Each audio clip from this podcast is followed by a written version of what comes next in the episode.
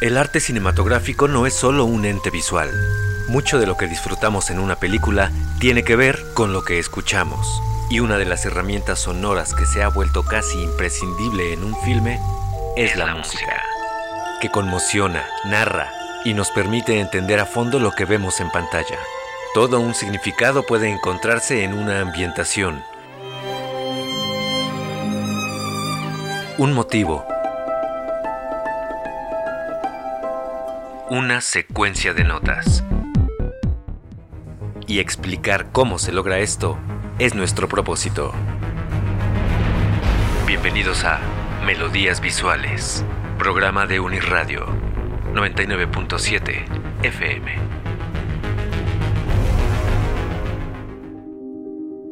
Hemos abarcado anteriormente la relevancia del soundtrack en algunas películas la manera en que complementan un score y viceversa, para que la presencia de la música en un filme diga un discurso que enfatice la idea del guion o incluso narre una historia diferente a la imagen, pero igual complementaria.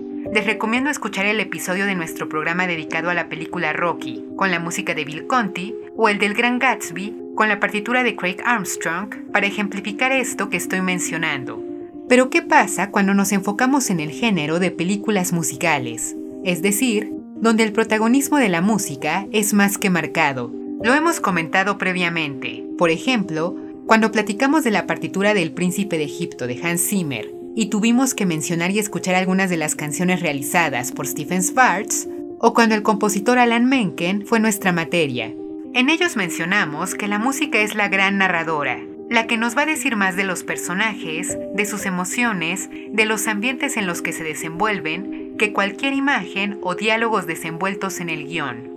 Aquí la vinculación entre las partituras originales y las canciones que escuchamos es inseparable. Debemos prestar oídos sumamente atentos porque la historia se va a contar a través de sonidos más que de imágenes. Sin embargo, los casos de películas musicales que hemos tocado tienen un rasgo en común que marcará la diferencia con la partitura, o mejor dicho la música en general, que trataremos ahora, que son películas musicales animadas. Si bien hay mucho que nos dicen al público adulto, la audiencia a la que pretenden llegar principalmente es a la infantil. Las cintas buscan entretener, mantener la atención de los pequeños en la pantalla, y esto de alguna manera repercute en la música. No demerita, todo lo contrario. Me parece que hacer música infantilmente entretenida, intelectual y muchas veces compleja es una tarea sumamente ardua, pero sí restringe parcialmente el tratamiento de ciertos temas que pueden ser incomprensibles para una audiencia joven y demás cuestiones que competen más a la vida adulta y que hoy comentaremos. En 2016 se estrenó una película musical que tocó la fibra emocional de muchos, ocasionó un furor mundial, arrasó en premiaciones, fue un éxito de taquilla y se convirtió en una favorita de muchos. La La Land, del director Damien Chazelle, y cuya música fue compuesta por su bien conocida mano derecha, Justin Hurwitz, la cual revisaremos en esta ocasión. Soy Arlette Peña. Charlemos de este musical y de qué manera operan las composiciones en el filme. Para platicar de La La Land, es necesario que vayamos muchos años atrás, al año 2009, cuando Damien estrenó su primera película, Guy and Madeline on a Park Bench, la cual consideró su película prueba antes de emprender el proyecto de La La Land, cuya música también hizo Justin Hurwitz.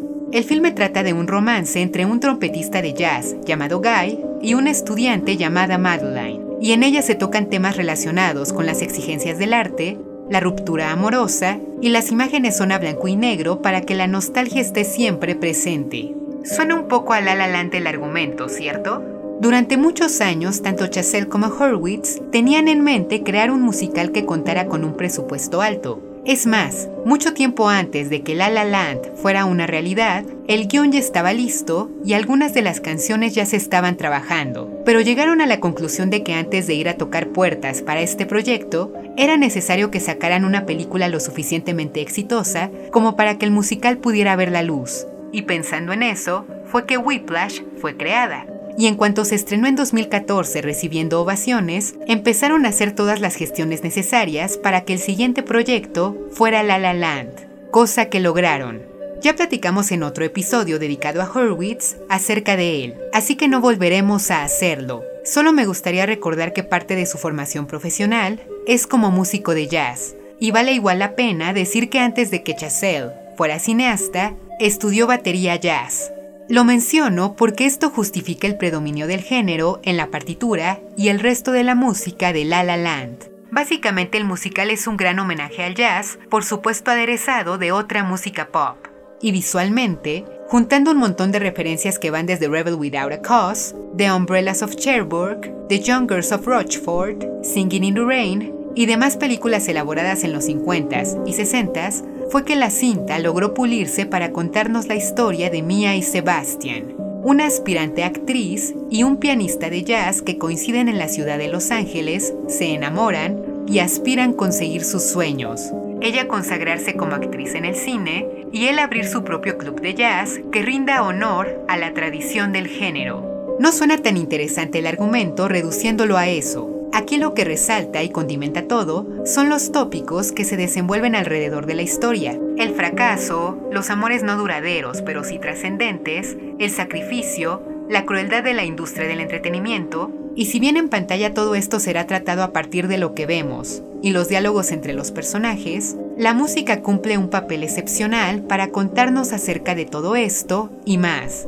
tanto en la partitura como en las canciones que sonarán cuyas letras fueron compuestas por un par ya importantísimo de la industria, Bench Pasek y Justin Paul, quienes saltaron a la fama en 2015 a raíz de su musical Dear Evan Hansen, que ganó en 2017 seis premios Tony. Escuchemos qué pasa con la música. Me gustaría empezar diciendo que las canciones y la partitura original de La La Land van conectadas para presentarnos temas musicales que van a manifestarse a lo largo de la cinta de manera instrumental para darnos ideas y emociones de los personajes y que van a resolverse o tener claro significado cuando aparecen en forma de canción gracias a las situaciones que aparecen en pantalla y claro, las letras. A partir de esto podemos hablar de seis temas, seis motivos que acompañan La La Land el de la ciudad de Los Ángeles como un pensamiento colectivo, la ciudad de Los Ángeles vista desde la perspectiva de Mía, la ciudad de Los Ángeles vista desde la perspectiva de Sebastián, el tema de amor de Mía y Sebastián, el tema de la historia de Mía y Sebastián y el tema del sueño de Mía. Poco a poco vamos a resolverlos conforme avance el orden cronológico de la historia. Empecemos con la canción que inaugura el musical, Another Day of Sun, la escena inicial de la película es la presentación de la ciudad de Los Ángeles, que es por sí misma protagonista del filme. La tradición la ha nombrado la ciudad de los sueños, la ciudad de las estrellas. Históricamente se ha dicho que es el lugar a donde uno tiene que ir para triunfar, y justo esto es sostén de la historia, la persecución de sueños.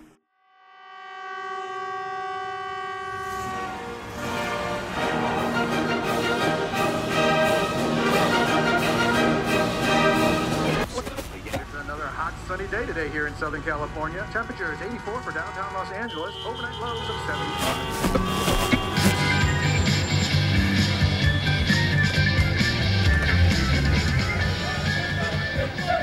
En pantalla vemos el tránsito de la ciudad y el director nos deja ver algunos de los autos que están esperando avanzar por la carretera. Algunos escuchan en sus estéreos música docta, otros rap. Cada persona tiene una historia diferente vive su propio mundo y de repente inicia esto.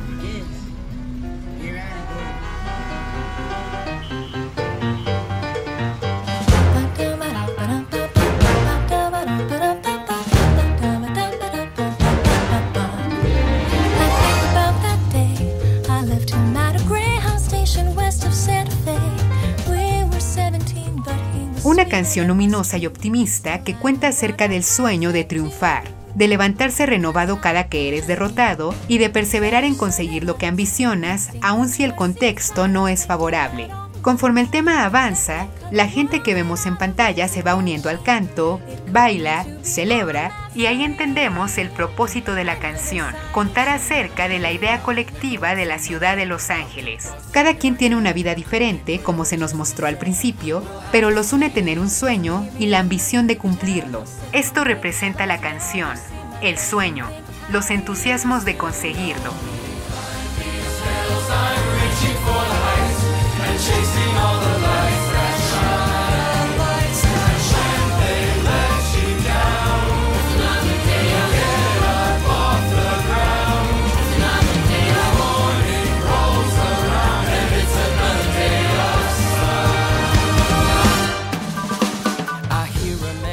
La canción es importante en dos sentidos. El primero que va a ser el acto introductorio y con toda la intención del mundo va a engañarnos, porque con esta canción podemos llegar a pensar que será un musical como muchos otros, grosso modo feliz, alegre, pese a que después descubrimos que no va a ser así del todo. Y el segundo, que Another Day of Sun nos va a dar el primer tema instrumental, el del pensamiento colectivo de Los Ángeles, los sueños, que será este, y en general la melodía de la canción.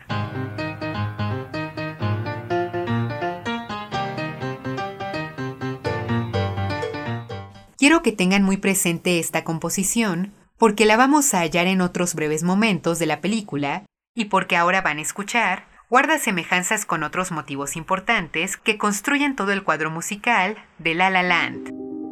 Cuando la escena termina, y es necesario destacarlo, vamos a pasar de la experiencia colectiva a la individual. Ya nos presentaron a Los Ángeles como es concebida en una esencia colectiva, pero en cuanto la canción termina, nos presentan por vez primera a los protagonistas de la cinta, Mia y Sebastian, cada quien en sus respectivos autos, formando parte de la ciudad, y la cámara se va con Mia para que conozcamos su historia, su camino hacia la oportunidad de ser actriz. La acompañamos a una audición que resulta mal y más adelante escuchamos la segunda canción de la película, Someone in the Crowd. Hay detalles sonoros muy lindos que pueden comentarse de la escena que acompaña esta canción. Por ejemplo, que la música pareciera ser diegética cuando Mia tararea viéndose al espejo mientras los instrumentos le responden, dando a entender que la música se encuentra en su mente y ella, al igual que nosotros, la escucha.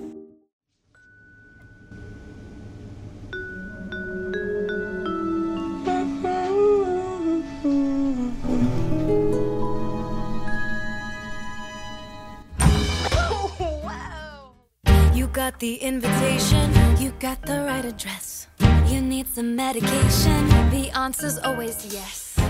Pero vamos al elemento importante de la canción, la presentación del segundo tema, el de la percepción de los ángeles de la protagonista. Si prestamos atención a la letra, trata de las oportunidades, del golpe de suerte que puedes obtener si te encuentra la persona correcta, ese alguien de la multitud que puede ser a quien necesites para despegar si estás en la disposición de triunfar. Finalmente, este es el motivo del por qué Mia y sus amigas van a una fiesta en la ciudad en ese momento, para hacer contactos, conocer a las personas correctas para cumplir sus sueños. Si lo recuerdan, Mia en un inicio no quiere ir al evento, y cuando en medio de la canción la intensidad de la música disminuye, la vemos ante el espejo de un baño mientras se cuestiona si ese alguien en la multitud, siguiendo el planteamiento de la canción, es lo único que ves mientras el mundo da vueltas, dejando en claro que odia las pretensiones.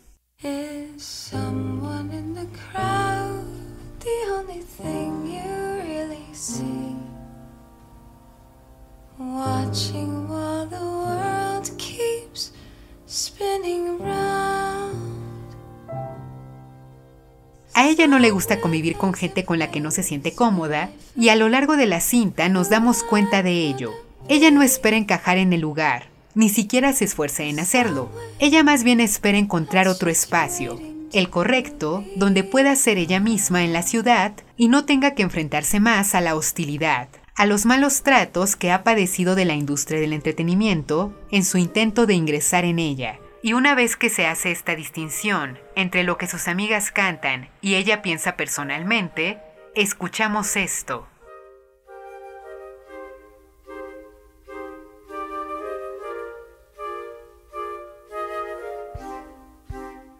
El tema de la ciudad de Los Ángeles de acuerdo al pensamiento de Mía. Incluso guarda cierta semejanza con el tema colectivo de la ciudad. Vamos a escucharlo nuevamente.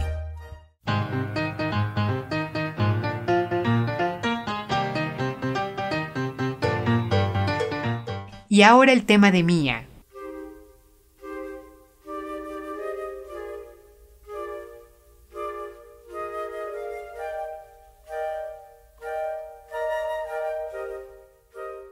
Pareciera una variación del primer tema, y tiene una lógica semántica, la experiencia colectiva ahora modificada en la experiencia individual. Así suena como todos ven a Los Ángeles,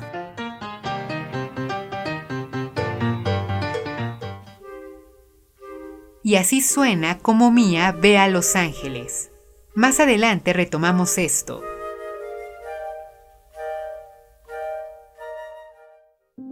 Una vez que termina el número de Somewhere in the Crowd, la casualidad se manifiesta.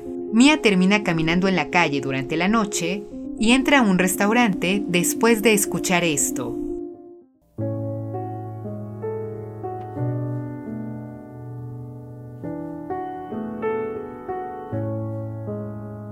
El tema de Mia y Sebastian, que él está interpretando en el piano.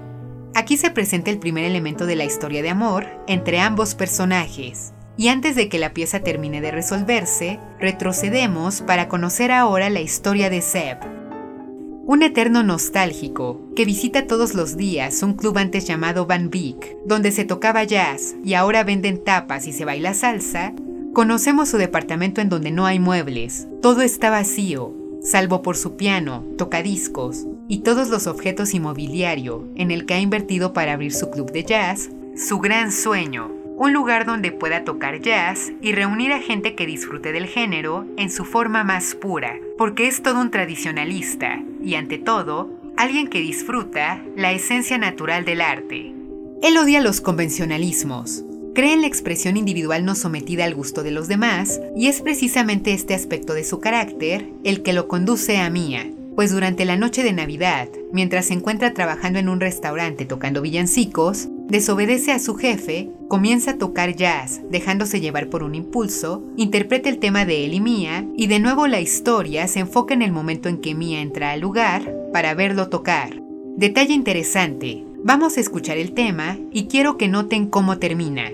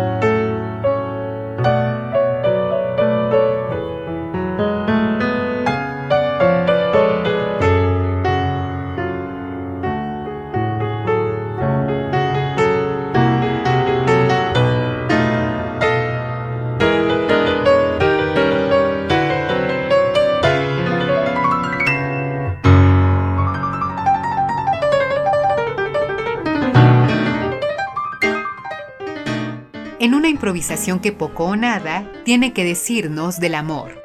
Mia demuestra interés en él, pero él no por ella en ese momento, y esto nos lo está indicando.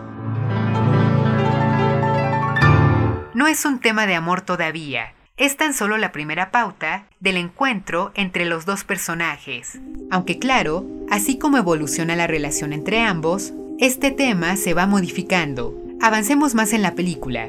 Varias cosas suceden. Mia intenta interactuar con él después de verlo tocar en el restaurante y Sebastian se comporta como un patán y respetuoso con ella. Se encuentran después en una fiesta, en donde él toca con un grupo que realiza covers de canciones de los años 80. Para su pesar, después de la fiesta vuelven a coincidir, Seb la acompaña a buscar su auto y ahí un nuevo número musical se lleva a cabo, A Lovely Night,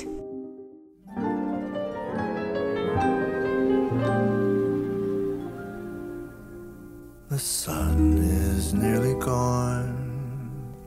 The lights are turning on. A silver shine that stretches to the sea. We stumbled on a view that's tailor made for two. What a shame those two are, you and me.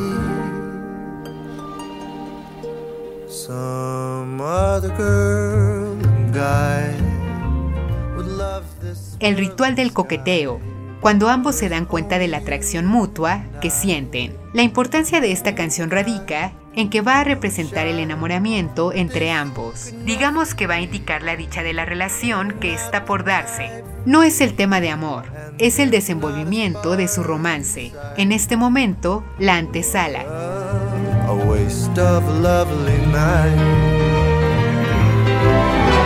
You say there's nothing here. Well, let's make something clear. I think I'll be the one to make that call. But you'll call. And though you look so cute in your polyester suit, It's wool. you're right. Y es importante tenerlo en cuenta porque durante la siguiente escena suena esto.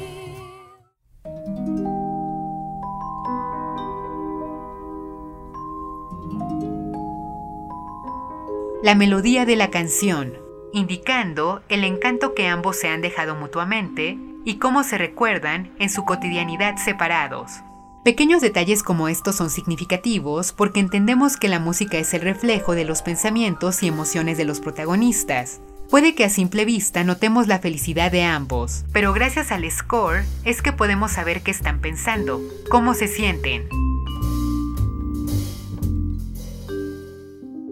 Otro detalle musical que vale la pena destacar es cuando Seb va a verla en la cafetería donde Mia trabaja, dentro de los estudios Warner. Aquí vemos por primera vez a Mia hablando de cine, la actuación, brillando en el lugar al que desea pertenecer, su sueño. Y conforme le platica a Sebastian de esto, al igual que de su familia y sus motivaciones, esto suena. That's the window that Humphrey Bogart and Ingrid Bergman looked out of in Casablanca. Wow. Yeah, I can't believe you worked right across the street from that. yeah. That's amazing. What was your, uh, your Bogart's name? What was his name? Is it Greg?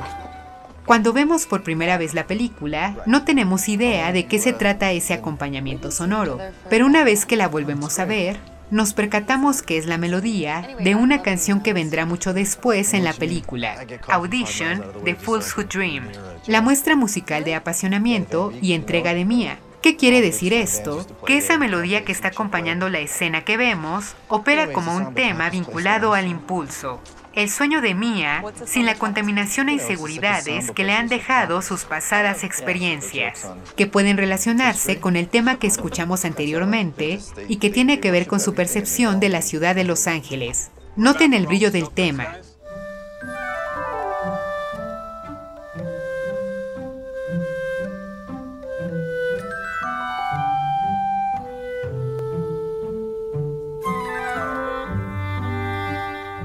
es dicha pura, eleva a Mia, su apasionamiento. Incluso los temas que ya conocimos de la protagonista son muy distintos. Aquí tenemos su percepción de la ciudad,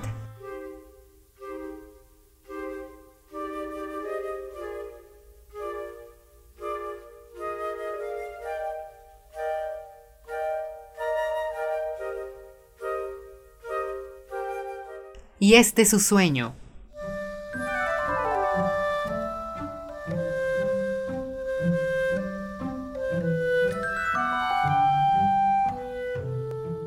Uno brilla, el otro es dubitativo, es como si uno fuera el corazón de Mia y el otro su mente, inundada de la realidad de la industria del entretenimiento.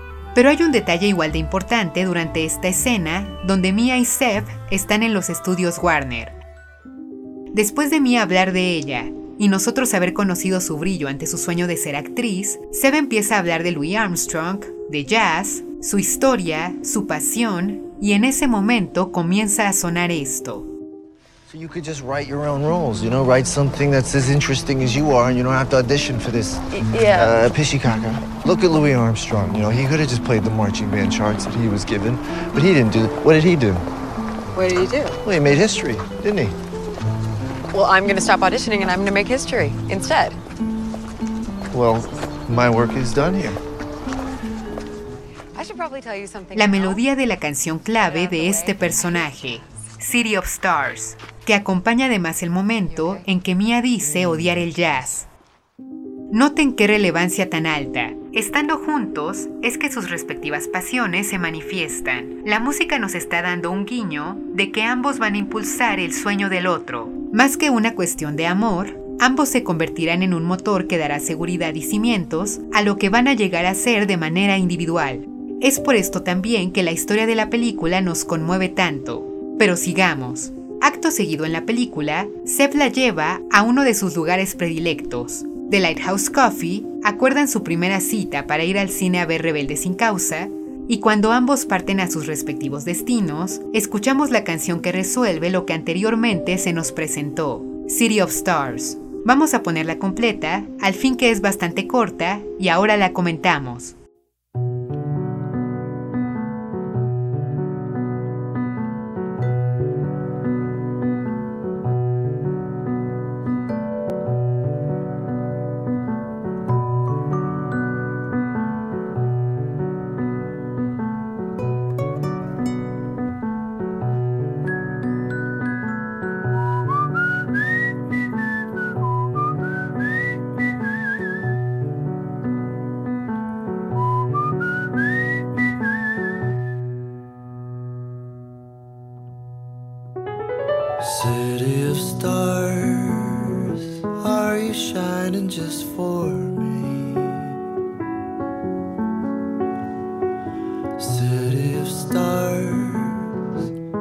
so much that I can't see. Who knows? Is this the start of something?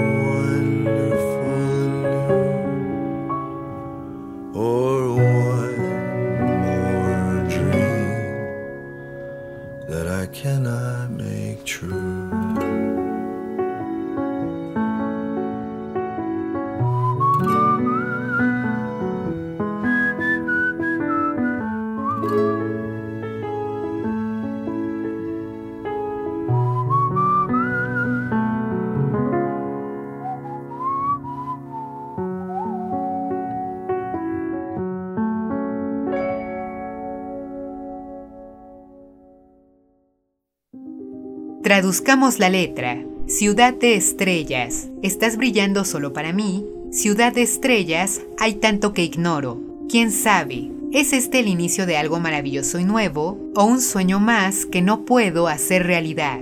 Este es el tema de la percepción de Seb de la ciudad de Los Ángeles y al mismo tiempo alude a sus sueños, pero no solo el que atañe al jazz y a su club, sino a su noción del amor, de lo que podría llegar a ser con Mía. Todo confluye en la canción, la nostalgia de la añoranza y el deseo, la inseguridad. Para este momento llegamos casi a la mitad de la película, todos los temas se nos han presentado y por fin el tema musical más importante empieza a desarrollarse, el de Mia y Sebastian, el relacionado con el amor. Mia tiene otra audición desastrosa y mientras va manejando de regreso a casa, se encuentra frente al cine donde quedó de ver a Seth y de inmediato la derrota se convierte en alegría.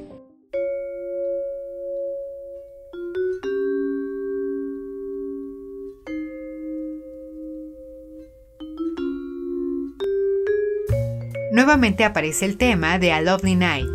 No es fortuito que Hurwitz haya metido este detalle, porque una vez que llega Mia a casa y comienza a prepararse para salir en la noche y ver a su futuro enamorado, llega Greg, su actual novio, que le recuerda que esa noche tienen una cena programada.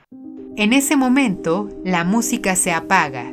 No hay música. Es como si solo con Seth lograra sentirse en el sueño y con Greg experimenta la realidad fría y monótona del mundo. Estos momentos de silencio permiten también que cuando se reintegre la música sea mucho más enfática. ¿Y cuando es ese momento? Cuando estando en la cena con Greg, se escucha música ambiental de jazz de restaurante, lo cotidiano, sin magia, y de repente inicia el tema de Mia y Sebastian, la pieza que lo atrajo a él en un inicio.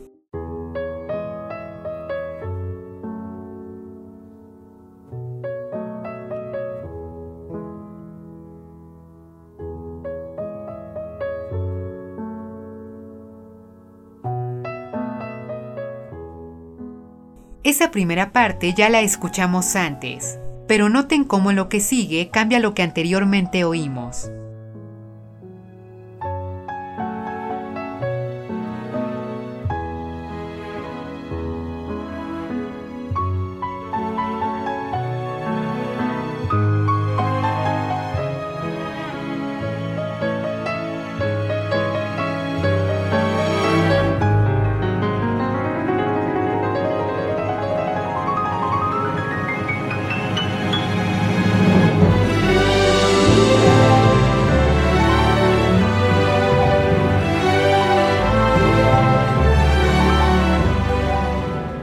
Misma melodía aparece, pero crecida en instrumentos e intención apasionada. El piano pasea libremente, las cuerdas marcan felicidad, el impulso de la actriz que huye del lugar y va corriendo a la cita con quien tiene su completo y sincero interés. Por fin el amor se está dando, el tema se está resolviendo. Mia llega a la cita, están viendo Rebelde sin causa y justo cuando van a tener su primer beso, la cinta se quema y son interrumpidos. Entonces ella tiene una idea, recrear una escena de la película como continuación de su cita e ir al observatorio. Ahí es cuando esto inicia.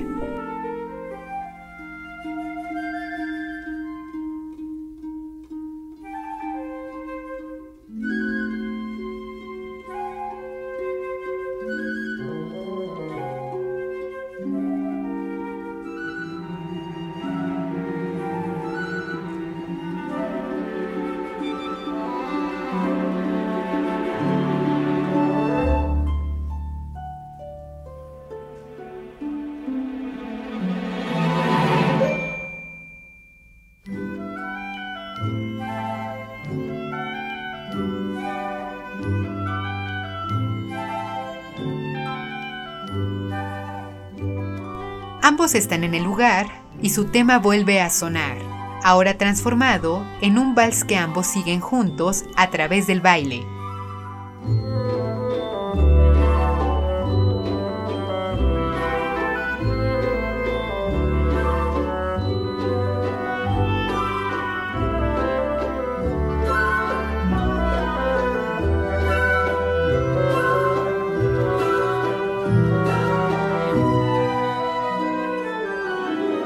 Detalle importante, conforme avanza la escena, llega un momento en el que encienden un proyector y estrellas se presentan frente a ellos. Ahí inicia una fantasía cinematográfica porque esa misma imagen aparece en Rebelde sin causa. Es algo así como una referencia que cobra relevancia en la mente de ambos. Y es gracias a esta fantasía que ambos vuelan y pueden bailar en las estrellas. En ese momento la música incrementa su intención, se elevan y una segunda parte del tema aparece.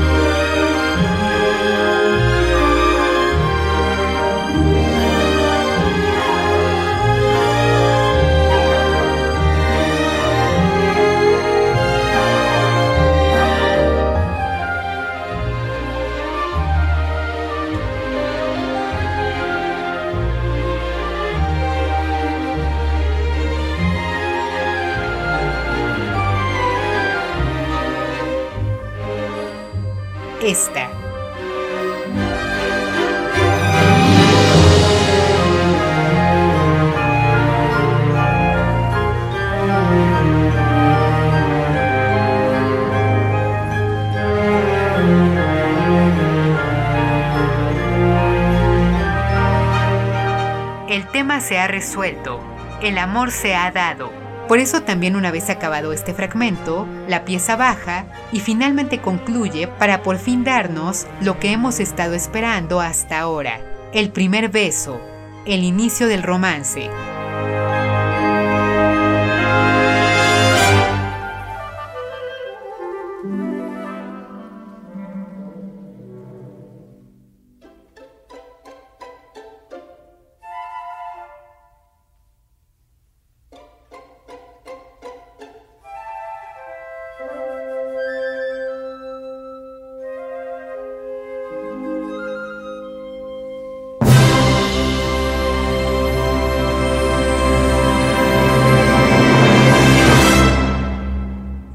Volvamos a escuchar ese final porque quiero que lo tengan muy presente.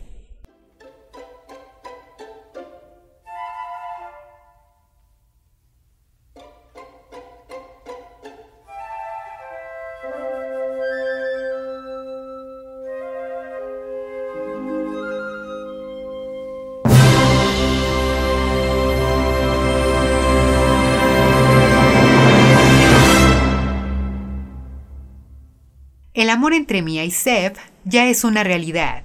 ¿Y qué sucede? Que conforme vemos en pantalla sus salidas románticas, esto suena.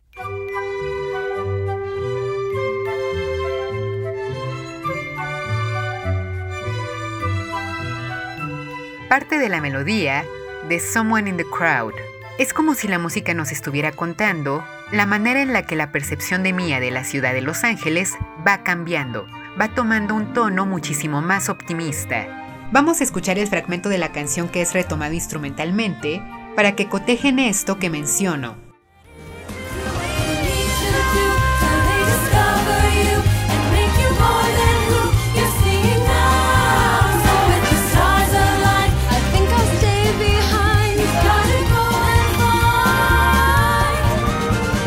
Ahora va el tema instrumental.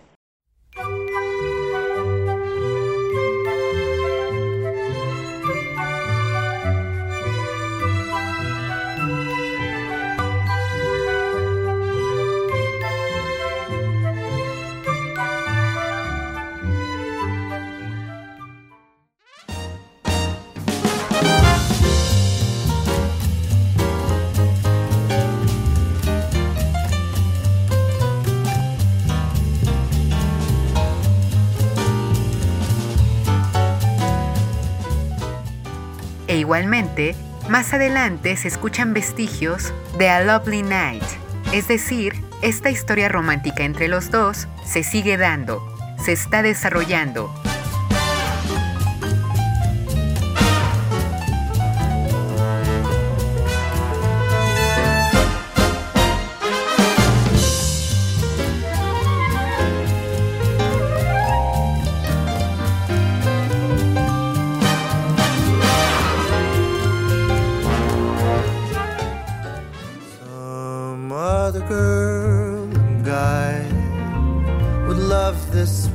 but there's only got no Otra cosa importante, ¿recuerdan que comentamos que Another Day of Sun representaba el pensamiento colectivo de Los Ángeles? Hace falta mencionar también que conforme avanzan las escenas, este tema vuelve a presentarse, pero ahora indicando cómo Mia y Sebastian empiezan a sentirse encantados con la ciudad estando juntos.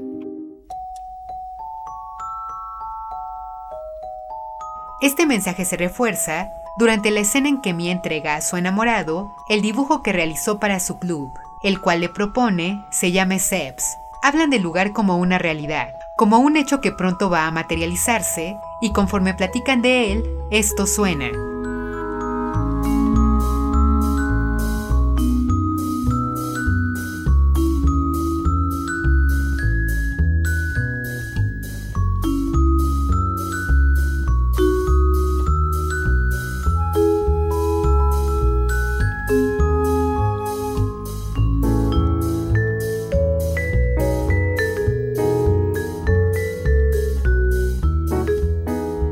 El sueño, la idea optimista de Los Ángeles, esa ciudad que les va a cumplir sus sueños. Ahora son un par de soñadores que todo lo creen posible porque se impulsan mutuamente a conseguir eso que desean. La música nos lo está contando. Ahora pongamos el fragmento de la canción que se retoma aquí.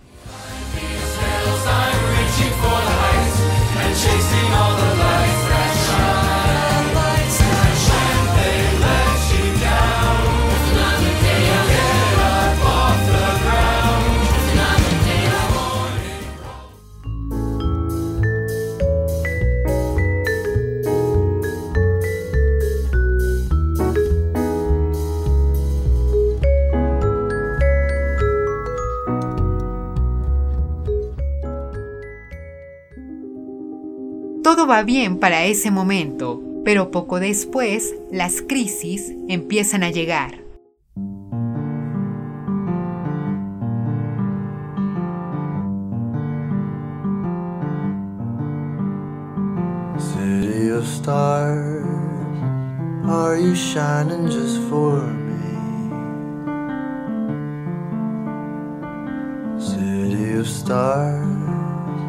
There's so much that I can't see. Who knows? I felt it from the first embrace I shared with you. That now our dreams may finally come true. Nuevamente suena City of Stars, pero en forma de dueto y con una letra distinta. Ya no hay dudas, ya no hay cuestionamientos de si esto con Mia será algo bueno o algo irrealizable como anteriormente escuchamos. Su amor ahora es, y ambos cantan al respecto. Es ahora una canción de amor. Pero ¿qué pasa después? Las crisis comienzan a presentarse. Seb se va a tocar con The Messengers, casi no ve a Mia, el sueño de Seb comienza a distorsionarse y desviarse cuando consigue éxito al lado de la banda, cuya música va en contra de todo lo que cree acerca del jazz. Todo lo malo comienza a sumarse. La música nos lo indica.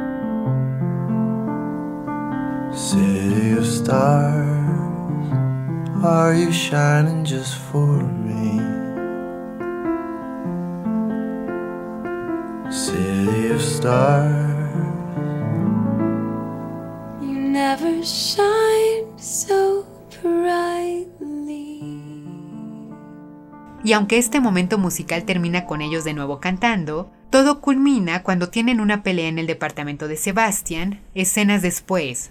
Vamos a escuchar esta escena porque hay un detalle significativo ahí. so nice to be home. I'm so glad you're home. How's the play going? Um, I'm nervous. You are? Why? Because what if people show up? Seth prepara la cena para Mia y en el fondo, mientras conversan, suena City of Stars en un vinilo, lo que antes escuchamos como una canción de amor. Pero mientras Mia pregunta a Seth acerca de su sueño de abrir un club de jazz, rezagado por irse de tour y hacer música que él no disfruta, todo comienza a ponerse tenso, finalmente colapsando cuando Seth dice un comentario hiriente a Mia. I signed on the goddamn dotted line. I'm line. pointing out that you had a dream that you followed that you were sticking to. This is to. the dream. This is the dream. This is not your Guys like me work their whole lives to be in something that's successful, that people like. You know? I mean, I'm finally in something that that that that that, that people enjoy. Since when do Just you 'cause I care don't enjoy about it being matter. liked? Why do you care so much about being liked? You're an actress. What are you talking about? En ese momento, la música para, la relación comenzando a tambalear, el gran encanto entre ambos cayendo. Este hecho hace de la escena una de mayor intensidad y fuerza. Es como si la música nos invitara y llevara a la fantasía y con su ausencia nos diera golpes de realidad. Es genial y brutal por igual este hecho.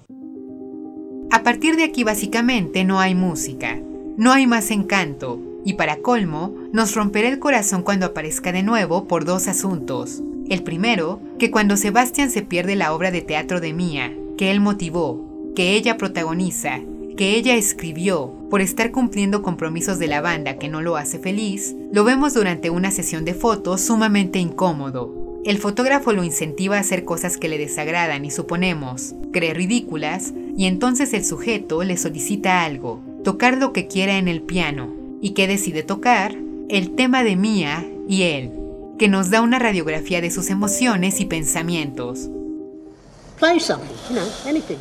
You're a pianist, aren't you? Play something.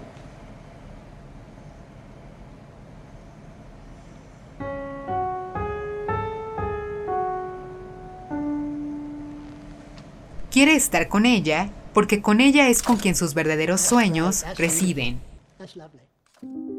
Y segundo asunto, cuando Sebastián llega finalmente al teatro y Mia le dice que todo ha terminado, su relación con él, su sueño de actuar, noten cómo la escena es acompañada de vestigios del tema de Mia y Sebastian, pero sonando en caída, indicando que todo ha colapsado por completo.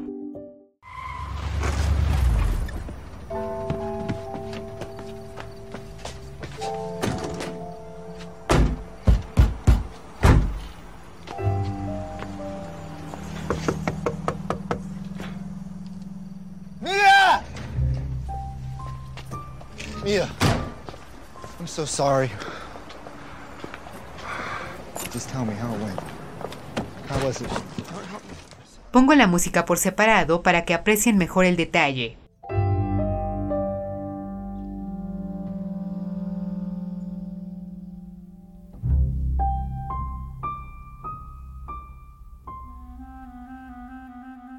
Todos en ese momento estamos devastados. Mia se marcha, Sebastián continúa su día a día solas, lo vemos tocar en la fiesta de compromiso de su hermana y se interpreta el tema de Mia, su percepción de la ciudad de Los Ángeles que ya comentamos, por un lado indicándonos en ella el fracaso, la inseguridad, su derrota, y por otro, Seb interpretándolo para indicarnos que la evoca en sus pensamientos. Todo empieza a tornarse agridulce y no va mejor a partir de aquí la situación, por lo menos en lo que compete a ellos dos juntos. Aquí comienza el giro de la historia.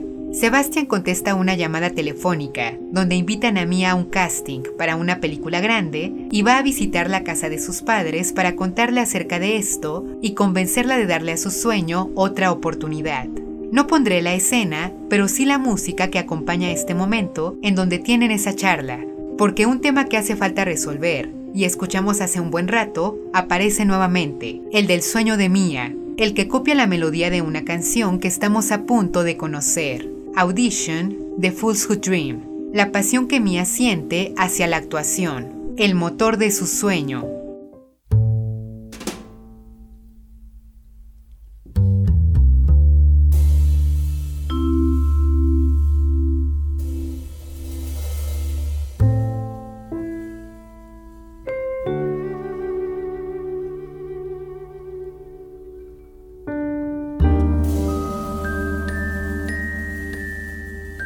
para aumentar la emotividad del momento, al final se une con el tema de Mia y Sebastian, indicándonos que ese sueño está a punto de cumplirse gracias a la unión de nuestros protagonistas. Melodía de Audition, justamente la del verso que dice Here's to the Fools Who Dream, y el tema de ambos,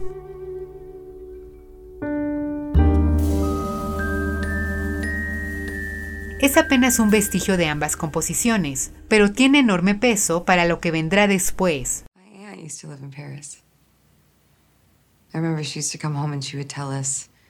Mia llega a la audición, le piden que cuente una historia y abre su corazón para cantar lo siguiente, que se convertirá en una exaltación para todas las personas que se atreven a cumplir sus sueños. Left without looking and tumbled into the sun. Voy a adelantarla un poco para poner lo que considero es la clave de la canción, su puente y el coro final.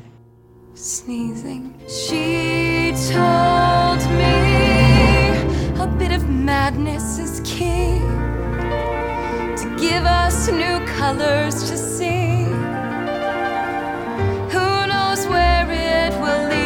love.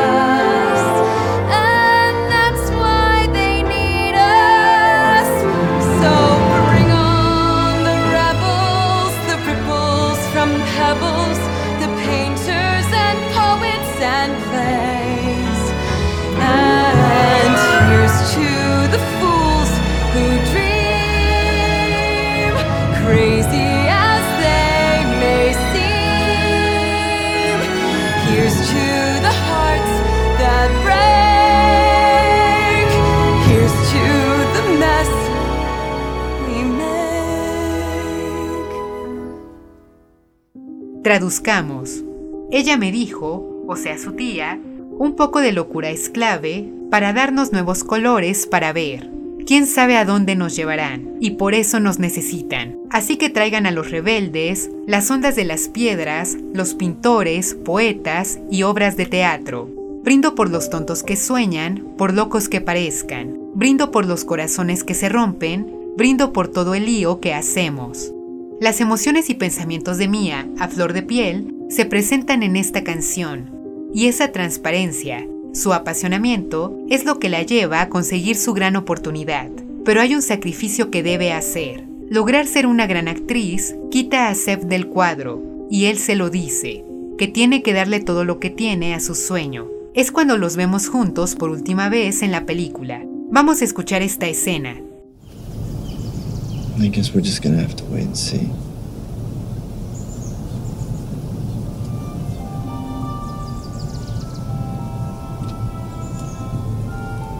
I'm always gonna love you. I'm always gonna love you too.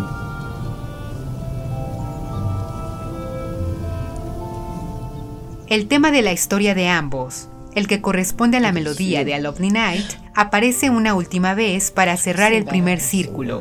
Ambos saben que no volverán a verse, y no se despiden sin antes decirse que se amarán por siempre. Y lo cierto es que esta declaración va más allá de un mero romance. Es un agradecimiento también porque ambos se forjaron estando juntos y aprendieron del otro para impulsarse. No es un amor romántico el de ambos, es un amor trascendental, permanente, residirá en la memoria de ambos por siempre. Y vaya que lo entendemos de una manera casi cruel, porque la escena que sigue, la cual se lleva a cabo cinco años después de haberse conocido nuestros dos protagonistas, nos muestra la vida de ambos en ese momento. Mia se ha convertido en una famosa e importante actriz y Seth tiene el club de jazz que tanto había deseado. El detalle que ambos no están juntos. Ella está casada con alguien más, tiene una hija, y él, aunque solo, dedica su tiempo a su club únicamente. Mia ahora es un amante del jazz, y las circunstancias, nuevamente casuales, como al inicio de la película, cuando vimos su primer encuentro con Sebastian, la llevan al club de Seb, que bautizó tal y como ella sugirió, Sebs. Incluso utilizó el diseño que ella creó. Para ese momento todos nosotros, espectadores, estamos con el corazón desbordado porque sabemos que lo va a ver y ella ya está con alguien más. Y en efecto, la reacción que tiene Sebastian cuando la ve en el público mientras presenta a sus músicos y se prepara para tocar es justo lo que esperábamos, de sorpresa y de inevitable nostalgia, la cual manifestará tocando el tema de Mia y Sebastian. Pero no lo es todo, viene acompañada de toda una escena, un epílogo que marcará el desenlace de lo que no había sido del todo concluido, la historia de ambos, pero esta vez a partir de una idea en la mente de Seb, el qué hubiera pasado si las cosas hubieran sido diferentes. Si él no hubiera sido un patán durante su primer encuentro, si hubiera rechazado tocar con Kit, si hubiera ido a la obra de teatro de Mia, si la hubiera seguido hasta París, si se hubieran mantenido juntos, si hubieran enmendado cada error que se presentó. Y durante este epílogo, todos los temas se reúnen. El de Another Day of Sun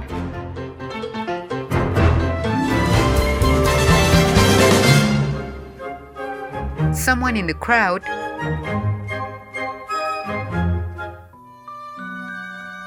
Audition The Fools Who Dream,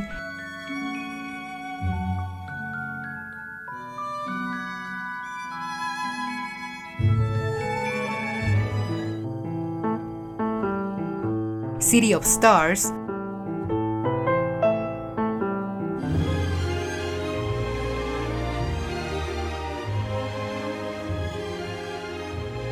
el tema de Mia y Sebastian, la ciudad de Los Ángeles en todas sus facetas, individuales y la colectiva, y la historia de amor. Pero todo visto desde una perspectiva positiva, todo operando optimistamente, sin haber atravesado los episodios duros que conocimos a lo largo de la película y que atravesaron la relación entre ambos personajes. La mente de Seb enmendando todo el pasado, viviendo una última fantasía al lado de Mia. Vuelve a bailar con ella en las estrellas y la música que antes escuchamos durante la cita que tuvieron en el observatorio nuevamente aparece, pero ahora acompañada de un coro que solo refuerza el hecho de que todo es una fantasía, una creación abstracta.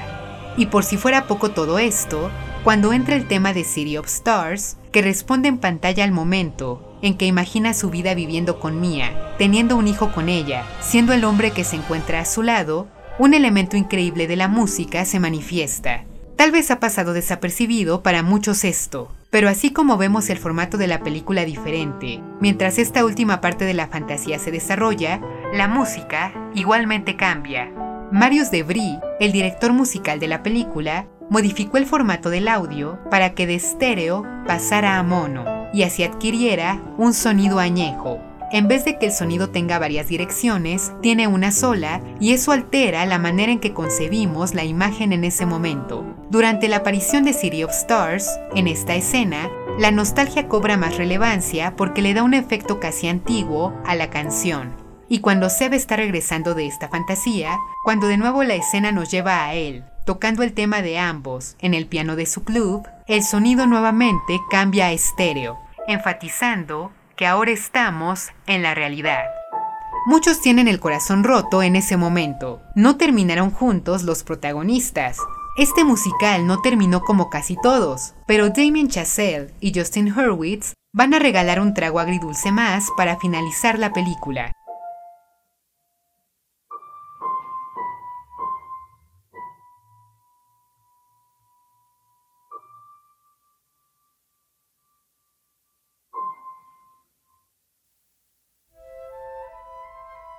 Mia se levanta junto con su esposo para irse del lugar y antes de salir se detiene. Suena entonces una última vez el tema de Mia y Sebastian y ambos voltean a verse para sonreírse, dando a entender que se recuerdan y pueden despedirse dignamente, sin resentimientos, sin pesares de cómo resultaron las cosas. Ella se va entonces, él se queda tocando en el club, la música crece y termina de esta forma la cinta.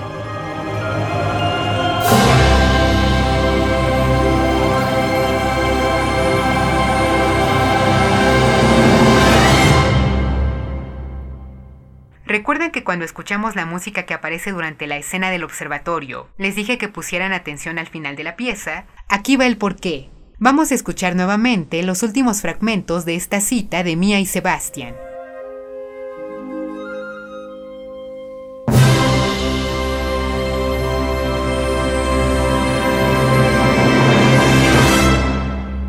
Tiene un final casi idéntico al que suena en los últimos momentos de la película.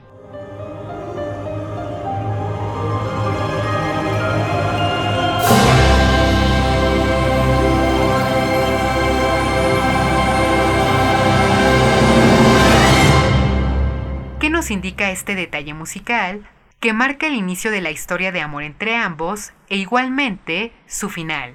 Todo cierra su ciclo a la perfección. No hay cabos sueltos.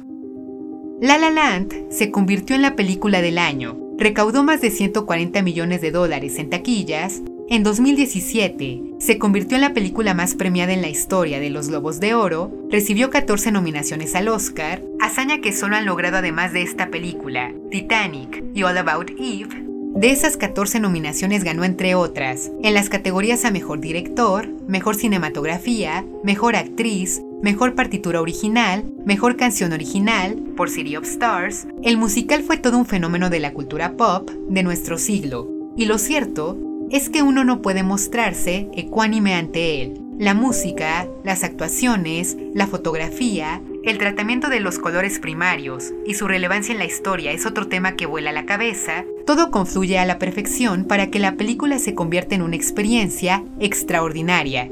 Es comprensible el por qué es tan conmovedora. La música que ya dijimos es protagonista primordial, sabe conducir nuestras emociones para contarnos una historia de amor, de sueños, derrotas, con ternura, nostalgia, dolor, una paleta de emociones aderezadas con jazz que nos habla de lugares, de personas, de soñadores. Vean la película, presten oídos atentos a ella y nos escuchamos pronto en otro episodio de Melodías Visuales.